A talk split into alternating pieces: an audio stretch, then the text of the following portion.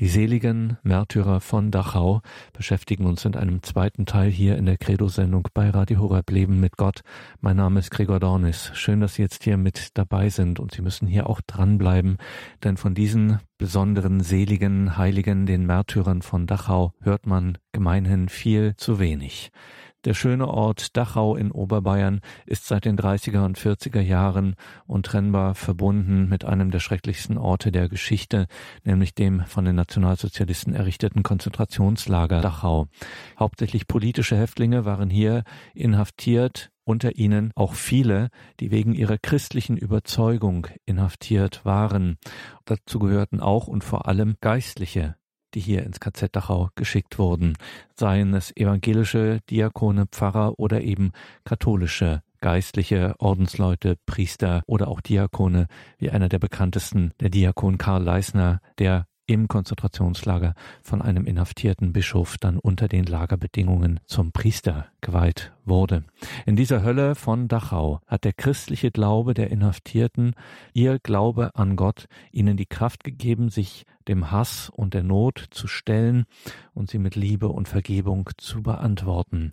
So formuliert es der Verein Selige Märtyrer von Dachau e.V. auf seinem Webauftritt selige-kzdachau.de selige-kz Dachau, das in einem Wort, selige-kzdachau.de. Müssen Sie, liebe Hörerinnen und Hörer, unbedingt vorbeischauen. Dieser Webauftritt erstellt im ehrenamtlichen Einsatz beim Verein Selige Märtyrer von Dachau e.V ein umfangreicher Webauftritt, wo Sie wirklich alles erfahren zu den seligen Märtyrern von Dachau, die, das meint selig, die nun in der unmittelbaren Gottanschauung sind. Das hat die Kirche bestätigt bei 56 dieser Glaubenszeugen und im Jahr 2022, am 15. Mai, hat das der Papst sogar für einen für die Weltkirche empfohlen, nämlich den heilig gesprochenen Karmelitenpater Titus Brandsma. Selige-kzdachau.de erfahren Sie mehr beim Verein Selige Märtyrer von Dachau e.V.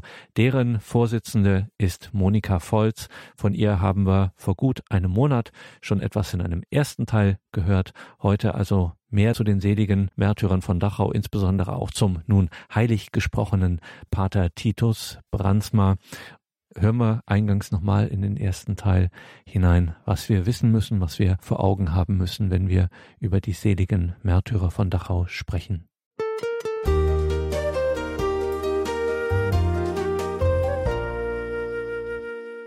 Frau Volz, so ein Konzentrationslager, wir alle haben Bilder vor Augen, man weiß einfach davon trotzdem. Nochmal für alle, die wir es jetzt nicht auch, äh, die ja so drin sind in diesem Thema, was war das KZ Dachau für ein Ort?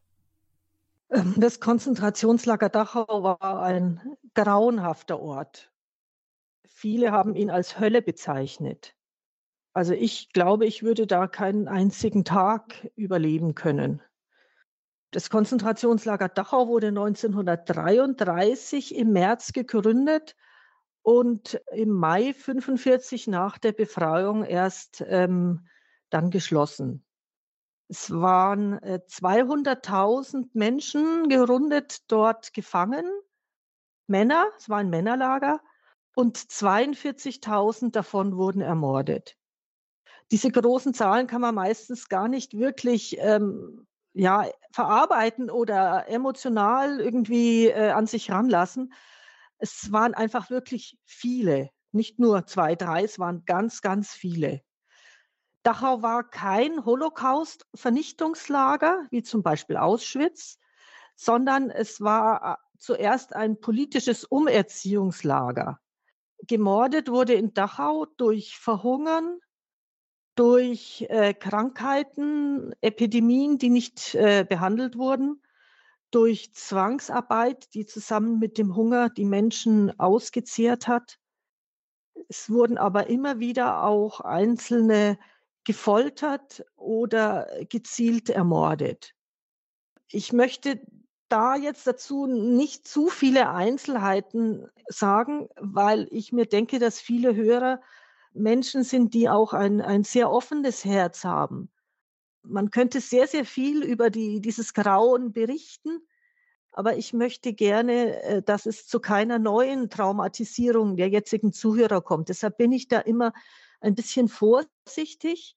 Wird mir auch vorgeworfen, ich würde zu viel äh, ähm, frommen Puderzucker drüber schütten, aber eben mir ist es äh, wichtig, um die Hörer zu schützen.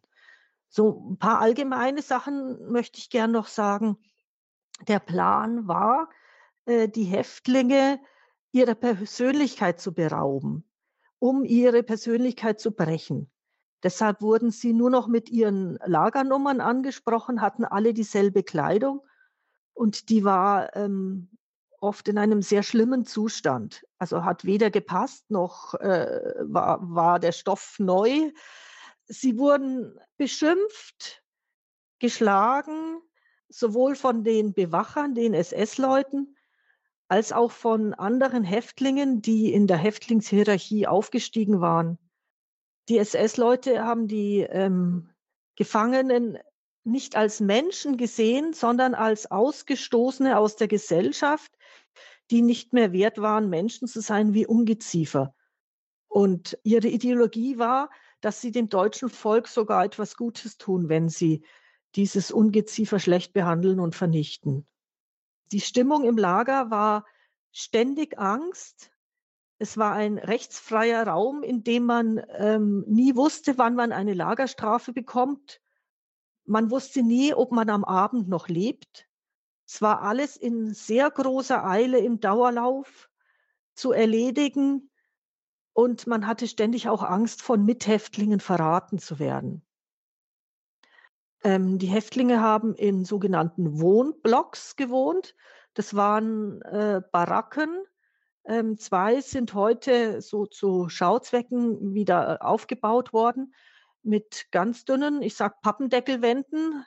Und da waren dann dreistöckige ähm, hoch, also so eine Art Doppelbett, aber ähnlich wie in einer Hütte, nur dreistöckig.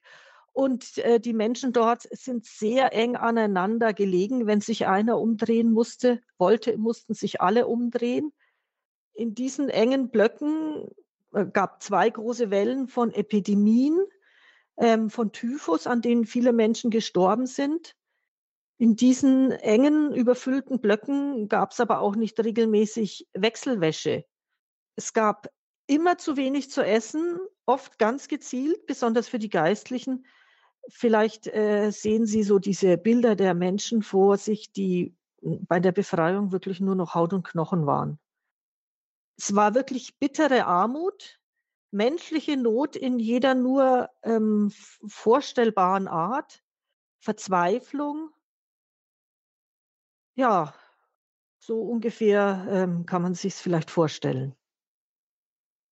Wir sprechen in dieser Sendung über die seligen und ja auch einen heiligen Märtyrer des Konzentrationslagers Dachau. Wir sind im Gespräch mit Monika Volz vom Verein Selige Märtyrer von Dachau e.V und unter welchen Bedingungen lebten die Geistlichen? Also wie muss ich mir sowohl die räumlichen Bedingungen vorstellen als auch den Tagesablauf, wo man dann eben nicht weiß, äh, lebt man am Abend noch? Wie war das?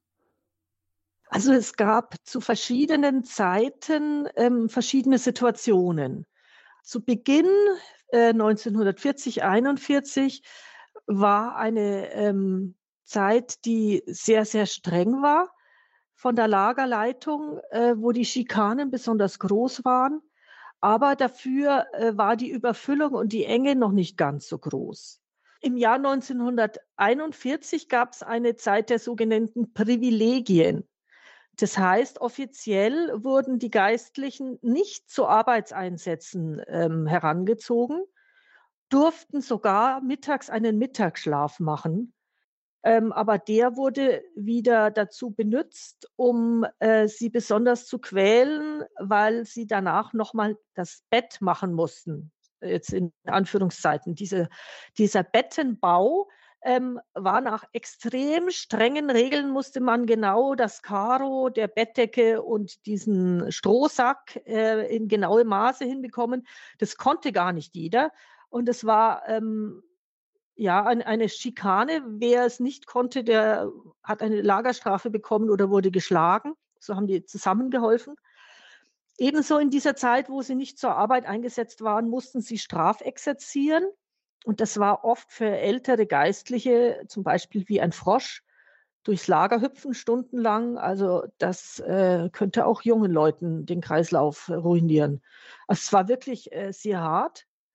Und in dieser Zeit der Privilegien äh, wurden die Geistlichen auch herangezogen, weil sie ja eben nicht zur Arbeit eingeteilt waren, zum Schneeräumen. Wobei man sich jetzt dann nicht Leute in Handschuhe und Mütze mit einer Schneeräumer vorstellen darf, sondern Häftlinge in diesem äh, gestreiften Baumwollschlafanzug, keine Handschuhe, keinen Mantel, keine warme Mütze, keinen gescheiten Schneeräumer, äh, auf Tischplatten äh, wurden ähm, und Schubkarren wurde der Schnee transportiert.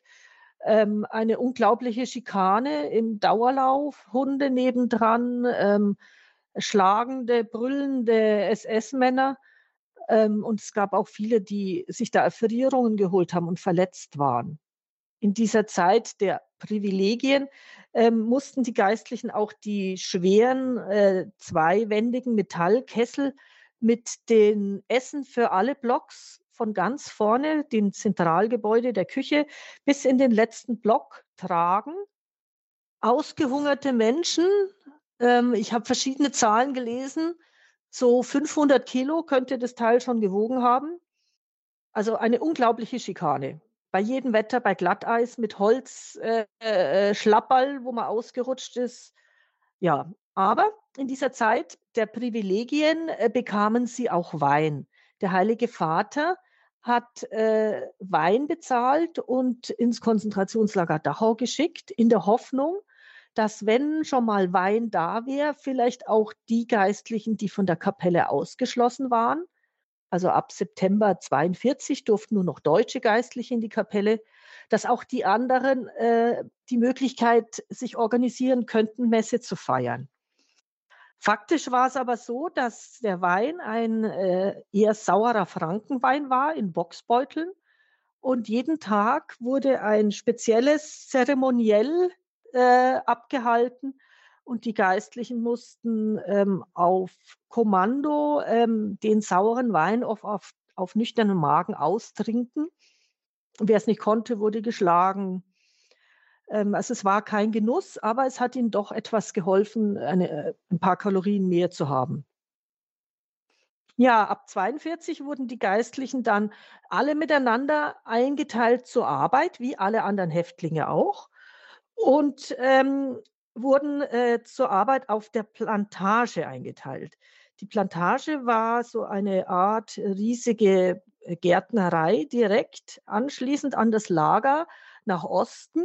Da gab es Gewächshäuser und verschiedene ähm, Gebäude, wo auch ähm, wissenschaftliche Untersuchungen durchgeführt wurden, welcher Kompost der beste ist.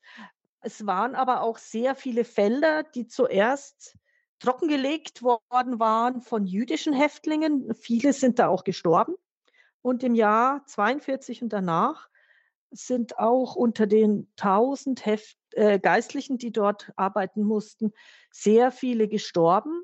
Sie haben nämlich die sogenannte Brotzeit, also äh, nochmal eine zusätzliche Mahlzeit mit Brot und Margarine, die andere zur Arbeit eingeteilten Häftlinge bekamen, bewusst nicht bekommen. Und es war also eine sehr schwere Arbeit, den ganzen Tag gebückt, äh, Stecklinge pikieren, Unkraut rupfen, Blüten ernten. Und das, ähm, ja, wenn man am Verhungern ist, ja, das war eine sehr schwere Situation. Grundsätzlich haben äh, die Geistlichen im Konzentrationslager Dachau all das erlebt, was andere Häftlinge auch erlebt haben. Aber zusätzlich waren sie auch noch einem äh, Hass ausgeliefert, weil sie Männer der Kirche waren. Sowohl SS-Leute als auch Mithäftlinge haben sie deshalb besonders äh, schlecht behandelt. Ja, sie haben nach dem Tagesablauf gefragt. In der Früh ist man ähm, aus dem Bett noch vor dem offiziellen Signalton äh, mit einem Gelobt Jesus Christus. Und das hat einer gerufen in den Schlafsaal hinein und alle anderen haben in Ewigkeit Amen geantwortet und so ist man aufgestanden. Es musste alles sehr schnell gehen. Es gab einen Waschraum, hat man sich ganz schnell gewaschen, schnell zur Messe, schnell zusammengequetscht in den Raum hinein, danach schnell ein bisschen Kaffeeersatz trinken, vielleicht noch ein bisschen Brot essen, wenn vom Ohr Vorabend noch was da war. Dann ging es auf den Appellplatz und da musste man äh, stehen in Gruppen, so wie man in den Wohnblocks äh, eingeteilt war, mit Händen an der ähm, Hosennaht, also stramm stehen und äh, bei schlechtem Wetter umso länger. Bei Hitze standen die dort auch, gelegentlich sogar mal über Nacht. Es war die Zeit, wo die Geistlichen viel gebetet haben, ganze Rosenkränze.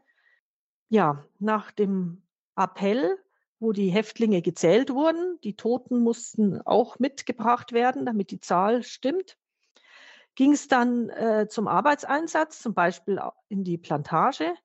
Dieser Arbeitseinsatz, das mussten aber alle Häftlinge, war in den Sommermonaten sehr, sehr lang.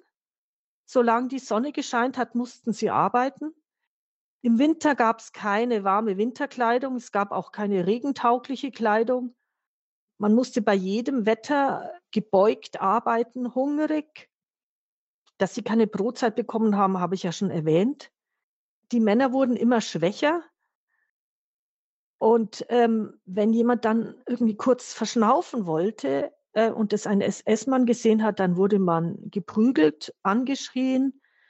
Ähm, man musste schauen, dass man nicht auffällt. Wenn man in irgendeiner Art und Weise aus der Masse der Häftlinge auffällt, war man schon in Gefahr und der Willkür ausgeliefert. Abends kamen die äh, alle Häftlinge heim, dreckig, nass, todmüde, hungrig und mussten erstmal wieder auf dem Appellplatz stehen. Danach gab es ein Abendessen. Das ähm, war eine Gemüsesuppe mit Steckrüben. Ähm, und dazu gab es Brot. Das Brot war ein gutes Brot, wird erzählt, aber es war immer zu wenig. Ja, danach gab es eine kurze Freizeit. Da konnte man zum Beispiel auf der Lagerstraße äh, spazieren gehen. Die Zeit wurde dann genutzt, um heimlich Beichten zu hören oder Kommunion auszuteilen, die in einem Stück Papier zum Beispiel versteckt war. In dieser Freizeit waren einige der Geistlichen wirklich ununterbrochen unterwegs, um anderen Trost zu spenden und Mut zu machen. Danach ähm, musste man wieder in den Schlafsaal in diese dreistöckigen, ohne Leiter, dreistöckigen Schlafreihen klettern. Ähm, ein Geistlicher pro Schlafsaal hat dann noch Betrachtungspunkte vorgetragen für den nächsten Tag. Und dann wurde zusammen gebetet und die Geistlichen haben zusammen den Segen gespendet für das ganze Konzentrationslager Dachau für alle ihre Verwandten, lieben Freunde daheim, für die Pfarreien, für die Familien, aber auch die Feinde haben sie gesegnet. Die SS-Männer, die im Lager eingesetzt waren, und sie haben für, für alle Menschen gebetet. Danach ähm, sind sie dann eingeschlafen. Das heißt, diese Abendandacht hat auch mit einem gemeinsamen Vater unser geendet, habe ich noch vergessen bei dem auch die evangelischen Geistlichen haben da auch mit gebetet. Danach gab es den viel zu kurzen Schlaf in der Nacht. Der war ähm, gestört von Schnarchen, wenn man sich vorstellt, viele hundert Menschen in einem Raum, Männer, von Schmerzen, von Angst, von Erschöpfung. Im Winter war es in diesen äh, unisolierten Baracken eiskalt. Im Sommer war es sehr heiß. Es gab Streit, ob die Fenster offen oder zu sein sollen. Ja, also ähm,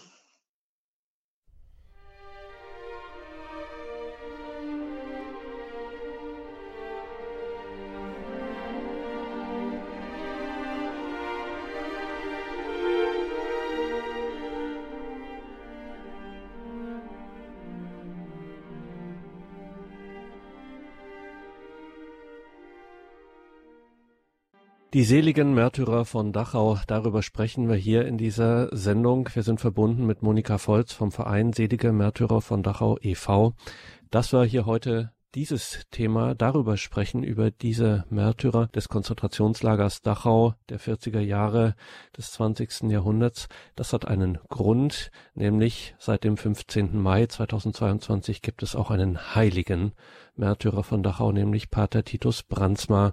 Über ihn sprechen wir gleich. Frau Volz, wir müssen noch mal auf Zahlen schauen. Es waren ja, wir haben es von Ihnen gehört, nicht nur Priester aus Deutschland, es waren aus den besetzten Gebieten der Deutschen aus in Europa, also Polen, ganz viel natürlich, Frankreich und viele andere ähm, auch. Wie viel Märtyrer von Dachau gibt es, soweit wir sie überhaupt kennen, und wie viele Selige gibt es? Die Märtyrer werden in einem äh, etwas kleineren Prüfungsverfahren als der Seligsprechungsprozess in den Heimatdiözesen als äh, Märtyrer ernannt. Dabei wird geprüft, ob sie an einer Tat des Glaubenshasses oder an Folgen einer solchen Tat aus Glaubenshass gestorben sind und ob sie dieses als ihren Weg mit Gott angenommen haben. Es gibt für Deutschland und Österreich Martyrologien, also Bücher, in denen diese von den einzelnen Diözesen anerkannten Märtyrer aufgeführt sind. Andere Länder haben auch vergleichbare Listen. Und ähm, ich habe über 260 Namen gefunden und zusammengesammelt. Es gibt auf unserer Internetseite, für die der Herr Dornis freundlicherweise immer wieder hingewiesen hat und geworben hat, auch verschiedene Listen mit Märtyrern aus verschiedenen Ländern, verschiedenen Konfessionen. Diese Listen sind aber nicht abschließend. Das ist das, was ich herausfinden konnte. Und zusätzlich gibt es sicher auch sehr, sehr viel mehr Märtyrer, Menschen, die aufgrund ihres Glaubens im Lager gelandet sind und ermordet wurden, die halt nicht öffentlich geworden wurden, von denen es nicht, die Informationen nicht gereicht haben für so ein Verfahren. Dazu kommt, dass in Polen kein Martyrologium nach diesen Kriterien geführt wurde. Also ich rechne, schätze, ähm, dass es bestimmt über 1000 äh, christliche Märtyrer sind. Trotzdem es so unübersichtlich ist, 57 dieser Männer wurden selig gesprochen. Einer davon ist ein Laie, ein Familienvater aus Polen. Und einer wurde nicht nur selig, sondern auch heilig gesprochen, Pater Titus Brandsma. Und haben Sie selbst, Monika Volz, einen oder ja mehrere Selige, die Sie ganz besonders verehren, beziehungsweise die Sie besonders begleiten? Also eigentlich fast alle. Ich habe versucht, äh, Biografien zu recherchieren und es sind so beeindruckende Männer, jeder mit seiner ganz eigenen Spiritualität. Viele haben ja auch Jahrzehnte vor der Lagerzeit gelebt und was sie dort mit Gott erlebt haben, sehr bewegend. Also so spontan fällt mir jetzt ein äh, Pater Richard Henkes, der Palutinerpater, der als letztes selig gesprochen wurde. Ein sehr engagierter, mutiger und unkonventioneller Lehrer, der ähm, dann aus der Schule rausgenommen wurde, um nicht mehr ganz so in Konflikt mit den Nationalsozialisten zu kommen. Dann hat er sehr viel Exerzitien äh, und Vorträge gehalten. Und sein Satz, ich habe ihn schon mal zitiert, einer muss da sein, die Wahrheit zu sagen. Ein anderer ist Gerhard Hirschfelder, ein junger Kaplan, der sehr, sehr erfolgreich äh, mit der Jugend gearbeitet hat. Ähm, er hat Jugendwallfahrten organisiert mit vielen hundert Teilnehmern zu großem Ärger der Hitlerjugend.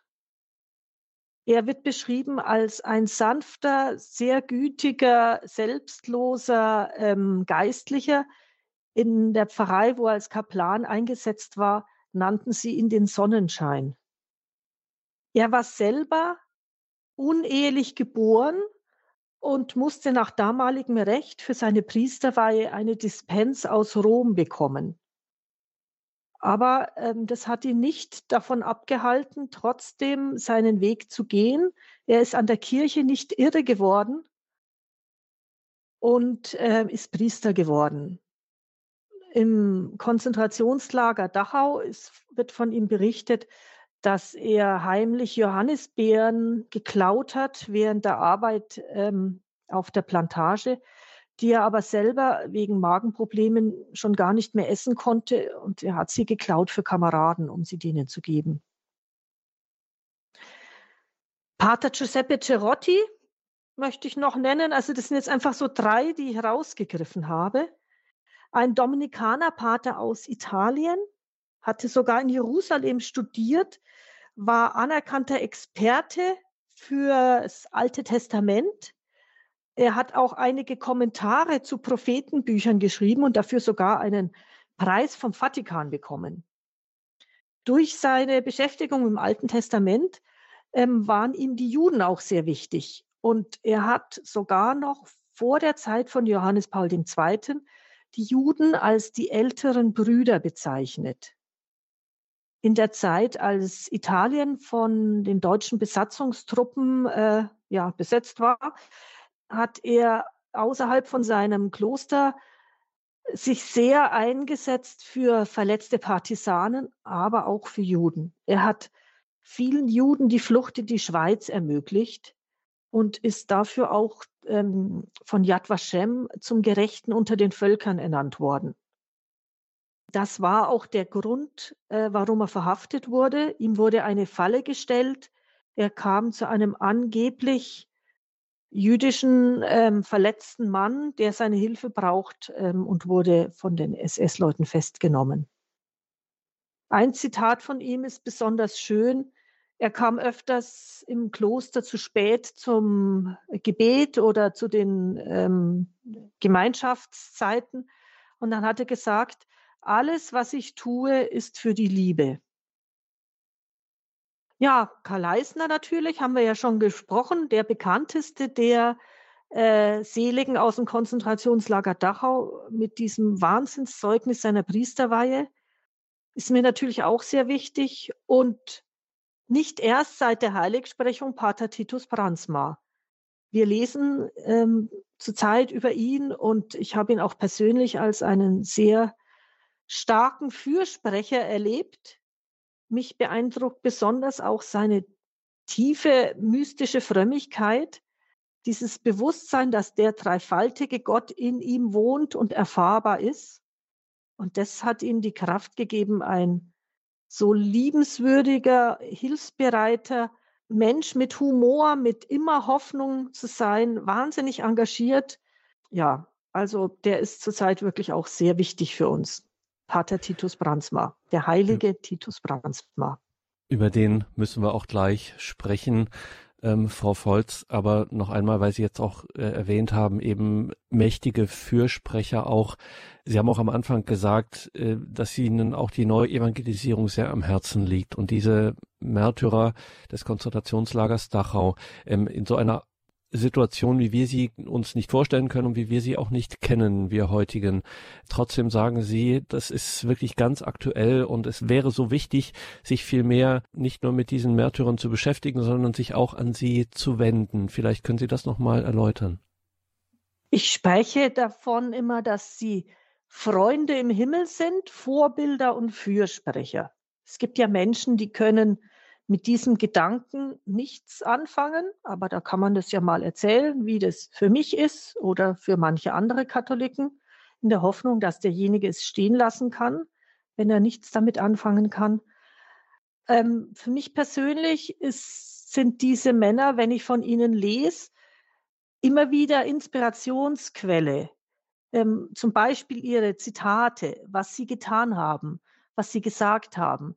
Es sind unglaublich herausfordernde Impulse, wie das Leben mit Gott gehen kann. Auch ihre äh, Art der Selbstlosigkeit und der Hilfsbereitschaft, sowohl äh, in karitativen als auch in, in seelsorgerlichen äh, Tätigkeiten. Also es sind sehr, sehr starke Zeugnisse. Und für mich persönlich, wenn ich jemanden habe, der mir nahe gekommen ist, weil ich mich sehr viel mit ihm beschäftigt habe, mit seiner Geschichte, dann ist es wirklich so, wie wenn es ein, ein Freund geworden wäre. Auch wenn uns jetzt natürlich die Zeit trennt und wir uns äh, nie wirklich real begegnet sind, so fühle ich mich diesen Männern doch nahe. Und dann ist es auch nur noch ein kleiner Schritt, jemanden, der mir zum Freund geworden ist, zu bitten, ob er nicht bei Gott für mich bittet. Also ich stelle mir vor, im Himmel haben die doch nichts anderes zu tun, die müssen nicht in die Arbeit gehen, sind die ganze Zeit in der Gegenwart Gottes und können ihn bitten. Und ich glaube, so hilfsbereit, wie zum Beispiel Pater Titus Brandsma war, so sehr, wie die sich um die Anliegen ihrer Mitmenschen gekümmert haben, ist es ihnen nahezu eine Freude, für uns äh, zu bitten. Und ich denke, dafür sind sie auch äh, selig und heilig gesprochen worden. Manchmal steht in der Zeitung, das ist die größte Ehre, die die Kirche einem Menschen. Nein, eigentlich nicht in erster Linie. Es ist keine Ehre, sondern sie sind heilig, damit sie für uns da sind, damit sie uns äh, ein Zeugnis geben können, wie Gott dieses Wunder, heilig zu werden, bewirkt hat in ihrem Leben. Die Gnade Gottes, mit der sie mitgewirkt haben und sie sind uns wirklich als wirkmächtige Fürsprecher im Himmel geschenkt. Und dann sprechen wir jetzt über den hier schon so äh, oft erwähnten Heiligen, des Konzentrationslagers Dachau, Pater Titus Brandsma. Liebe Hörerinnen und Hörer, wir sind hier im Gespräch mit Monika Volz vom Verein Selige Märtyrer von Dachau e.V., also die Märtyrer des Konzentrationslagers Dachau. Und da gibt es auch einen Webauftritt, müssen Sie unbedingt vorbeischauen, selige-kzdachau.de. KZ Dachau in einem Wort, selige-kzdachau.de. 15. Mai 2022. Monika Volz, Papst Franziskus spricht Pater Titus Brandsma heilig, einen Märtyrer von Dachau. Wer war Pater Titus Brandsma? Pater Titus Brandsma war ein Karmelitenpater aus den Niederlanden. Er wurde 1881 in Friesland geboren, kam aus einer Großbauernfamilie mit Milchvieh, ähm, und ist äh, nach der Schulzeit in einer Franziskanerschule bei den Karmelitern eingetreten. Ähm, er hat in Rom eine Zeit lang studiert und ist dann als Professor eingesetzt worden an äh, einer neu kirchlich gegründeten Hochschule.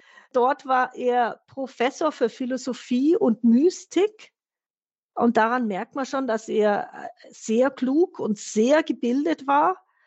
Ähm, er hatte auch eine gewisse prophetische Ader. Schon in den 1920er Jahren hat er gewarnt vor einem neuen Krieg. Er hat gewarnt vor Wiederaufrüstung. Und er hat Antisemitismus sehr früh schon verurteilt.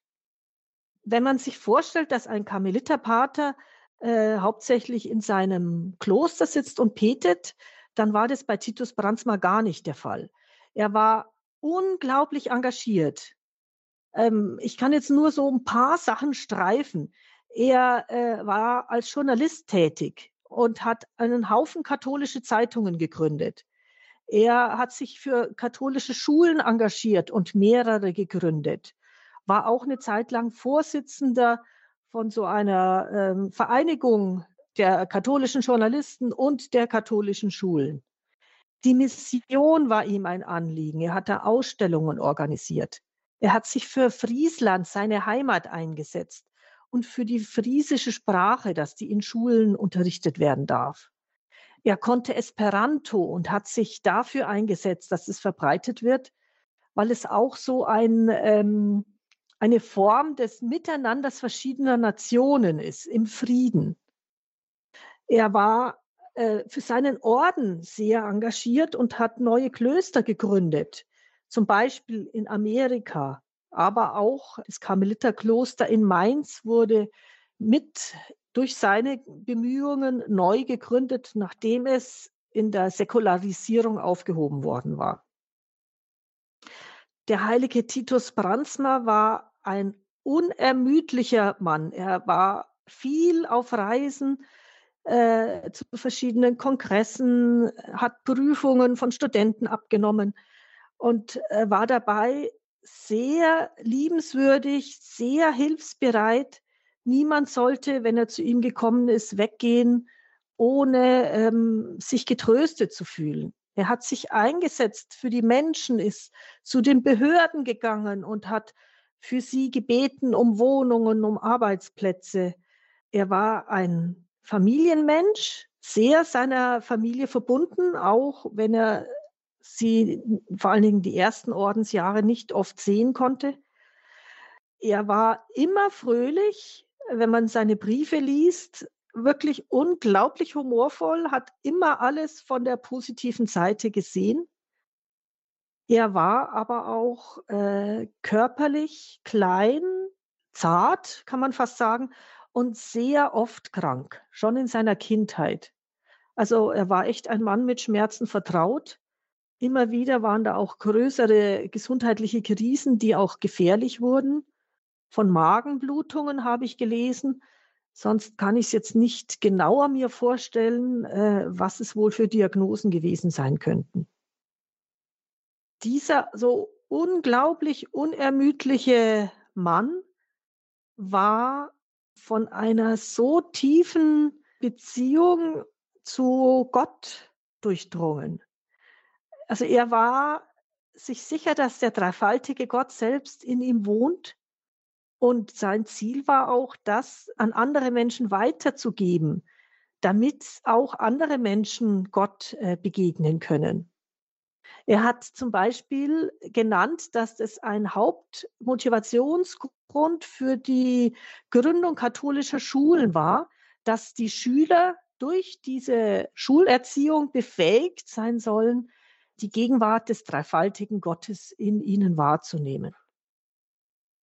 Die Niederlande wurden im Zug des Zweiten Weltkriegs von deutschen Truppen besetzt und es gab natürlich Konflikte zwischen den Besatzern und äh, den niederländischen Strukturen.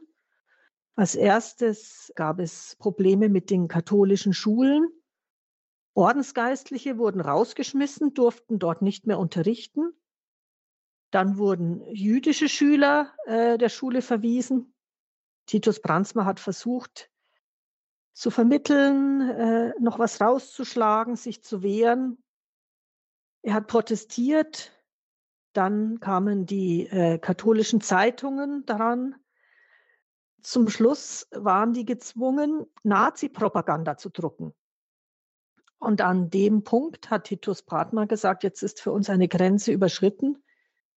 Er hat an die Leser gedacht, die ähm, nicht würden unterscheiden können, was erzwungenermaßen eine Nazi-Propaganda-Werbung ist und was die Aussage eines katholischen Journalisten ist, der die Leser informieren möchte. Er hat sich dann mit den niederländischen Bischöfen zusammengesetzt und einen Brief persönlich an alle Redaktionen der kirchlichen Zeitungen, also heute würde man sagen Kirchenzeitungen, es gab aber auch katholische Wochenzeitungen, ähm, hat ihn ihnen überbracht und mit ihnen diskutiert und sie ermutigt, diese Propaganda nicht abzudrucken. Und während er noch unterwegs war, wurde er verraten und wie er dann zurück in sein Kloster kam, wurde er verhaftet. Ähm, Titus Brandsma kam dann zunächst in Einzelhaft und hat diese Zeit als eine sehr intensive Zeit mit Gott erlebt. Er war glücklich und das jetzt wirklich buchstäblich, so hat er es auch geschrieben. Er war glücklich in dieser Zelle in Einzelhaft. Er hatte jetzt ganz viel Zeit für Gott und er hatte mit Gott in dieser Einzelzelle eine sehr intensive Begegnung ähm, er hat ein Gedicht geschrieben und das spricht davon. Also ich kriege jetzt schon, wenn ich nur drüber spreche, eine Gänsehaut. Hat er seine Liebe zu Gott ausgedrückt und äh, wie glücklich er ist, in Gottes Nähe zu sein. Er wurde danach in unterschiedliche Konzentrationslager und andere Gefängnisse verlegt. Dort hat er sich engagiert, soweit er irgendwie konnte, für die Mithäftlinge, hat sie gepflegt, getröstet, hat eine sehr bewegende Predigt am Karfreitag 1942 gehalten und äh, bis zur völligen Erschöpfung Beichte gehört. Er kam im Juni 1942 ins Konzentrationslager Dachau. Da war er schon wirklich ein älterer Mann, sehr schwach, körperlich krank. Er wurde in Dachau sehr viel geschlagen. Ähm, seine innere Ruhe durch die Verbindung zu Gott hat die SS-Männer provoziert. Er fand die Kraft des Auszuhalten darin, dass er in seinem Brillenetui ein winziges Stück äh, Hostie geschmuggelt hatte und anbeten und kommunizieren durfte. Also zur Erinnerung, Niederländer war auch kein deutscher Geistlicher, er durfte nicht in die Kapelle, aber ihm wurde die Kommunion gebracht. Als er körperlich äh, absolut äh, am Ende war, haben dann die anderen niederländischen Geistlichen, die dort ähm, gefangen waren, sich zusammengesetzt und beschlossen, dass man ihn in die Krankenstation, das Revier bringt. Und dort starb er wenig später. Es gibt da unterschiedliche Versionen. Einige berichten, er wurde noch für medizinische Experimente missbraucht andere, dass er mit einer Giftspritze ähm, ermordet wurde. Das scheint heute nicht mehr ganz ähm, dem Stand der Forschung zu entsprechen. Aber was sicher ist, er ist am 26. Juli 1942 im Konzentrationslager Dachau auf der Krankenstation gestorben. Pater Titus Brandsma war der Erste, der Seele gesprochen wurde von den ähm, Häftlingen aus dem Konzentrationslager Dachau. 1985 hat ihn Johannes Paul II. Äh, selig gesprochen und hat ihn auch als Patron der Journalisten gleich eingesetzt.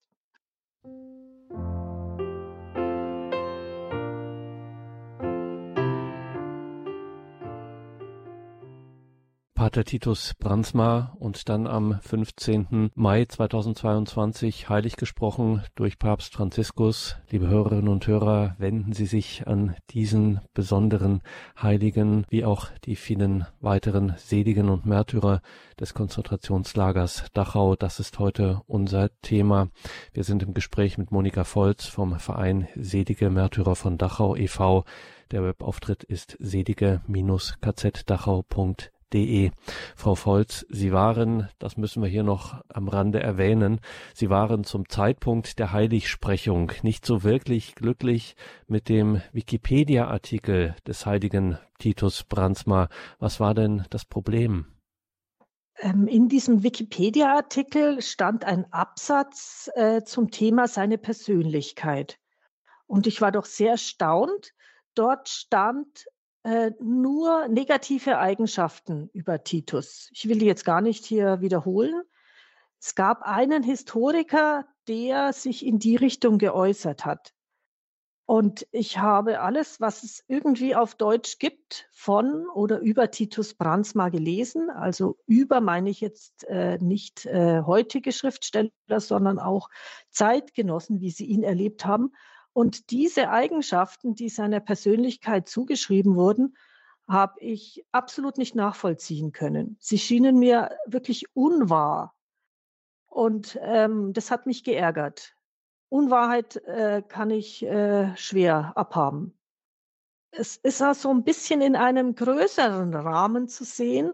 Immer wieder scheinen Menschen unserer Zeit Probleme zu haben mit Heiligen. Und im Zusammenhang mit Selig- oder Heiligsprechungen meldet sich oft jemand, der sehr viel Negatives über denjenigen meint sagen zu müssen.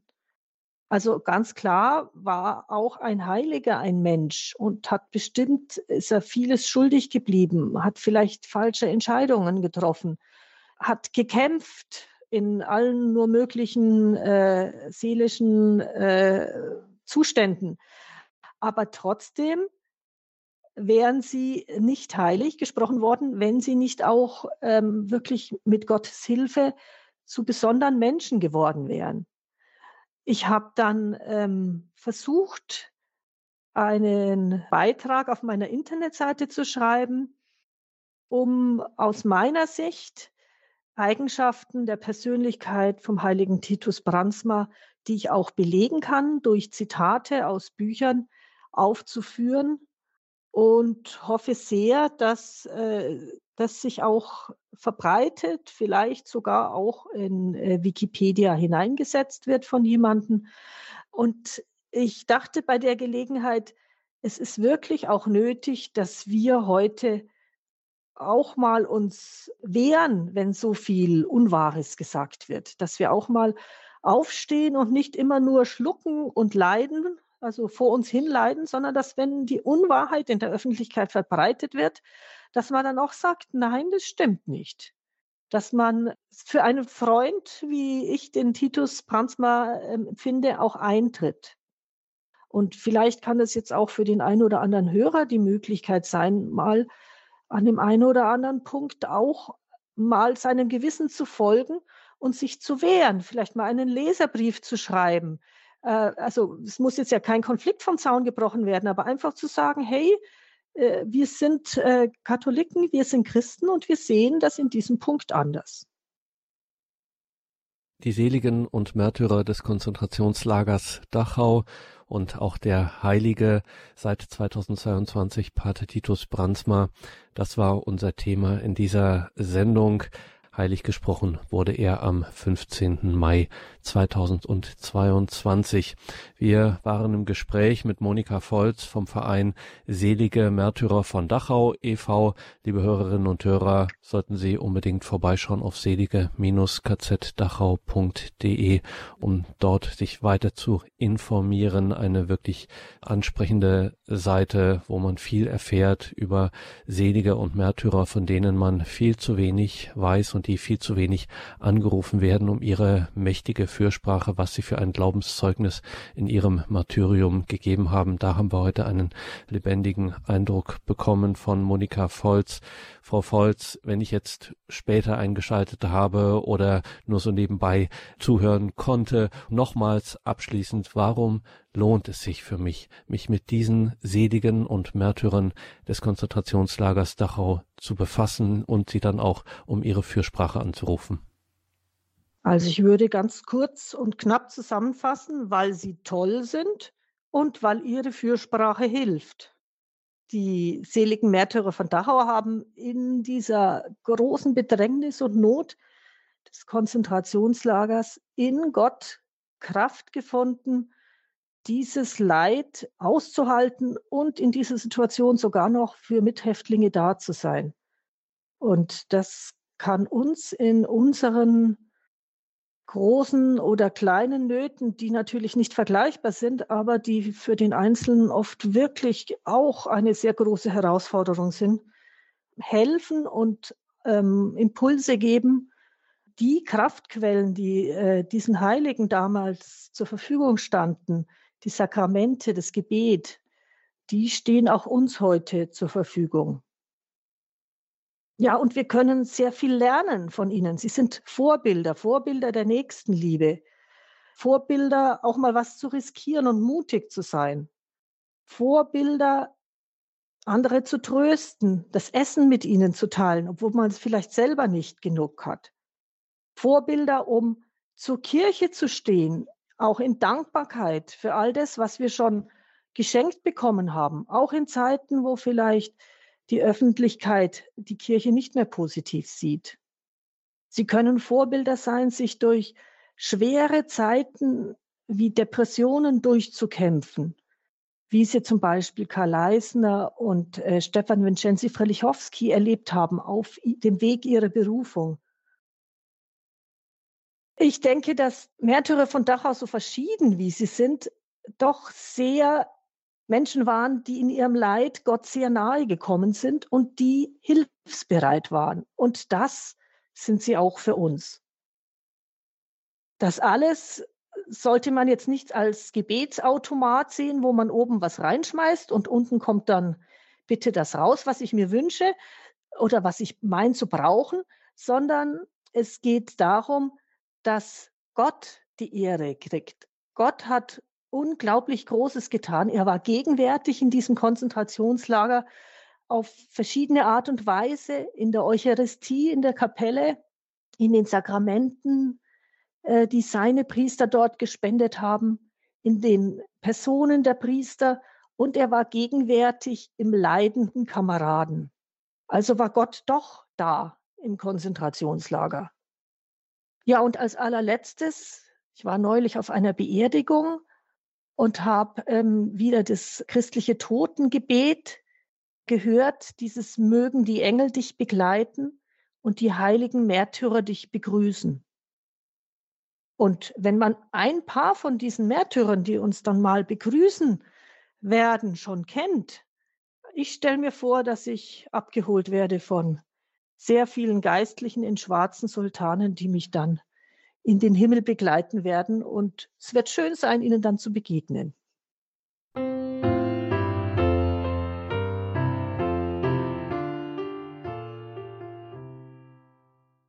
Die seligen Märtyrer von Dachau beschäftigten uns in dieser Sendung. Ein besonderer Schwerpunkt der heilige Titus Brandsma, Karmelitenpater Titus Brandsma aus den Niederlanden. Im Jahr 2022, am 15. Mai, hat die Kirche erklärt, wir können uns darauf verlassen, Pater Titus Brandsma ist im Kreis der Heiligen des Himmels. Danke Ihnen allen fürs Dabeisein in dieser Sendung mit Monika Volz vom Verein Selige Märtyrer von Dachau e.V. Ich sag noch einmal die Website selige-kzdachau.de. Schauen Sie da auf dieser Website selige-kzdachau.de vorbei. Lernen Sie die Heiligen, die Seligen, die Märtyrer, die Geistlichen kennen. Erfahren Sie von Ihrem Zeugnis, rufen Sie die seligen Märtyrer von Dachau um Ihre mächtige Fürsprache an, werden Sie ein Freund, eine Freundin eines seligen Märtyrers von Dachau, beispielsweise vom seligen Karl Leisner, der sagte, komm zu Christus, glaube und du kommst, liebe und du wirst gezogen. Und damit klingt diese Sendung aus. Mein Name ist Gregor Dornis. Danke Ihnen allen fürs Dabeisein. Ich wünsche Ihnen Gottes reichen Segen.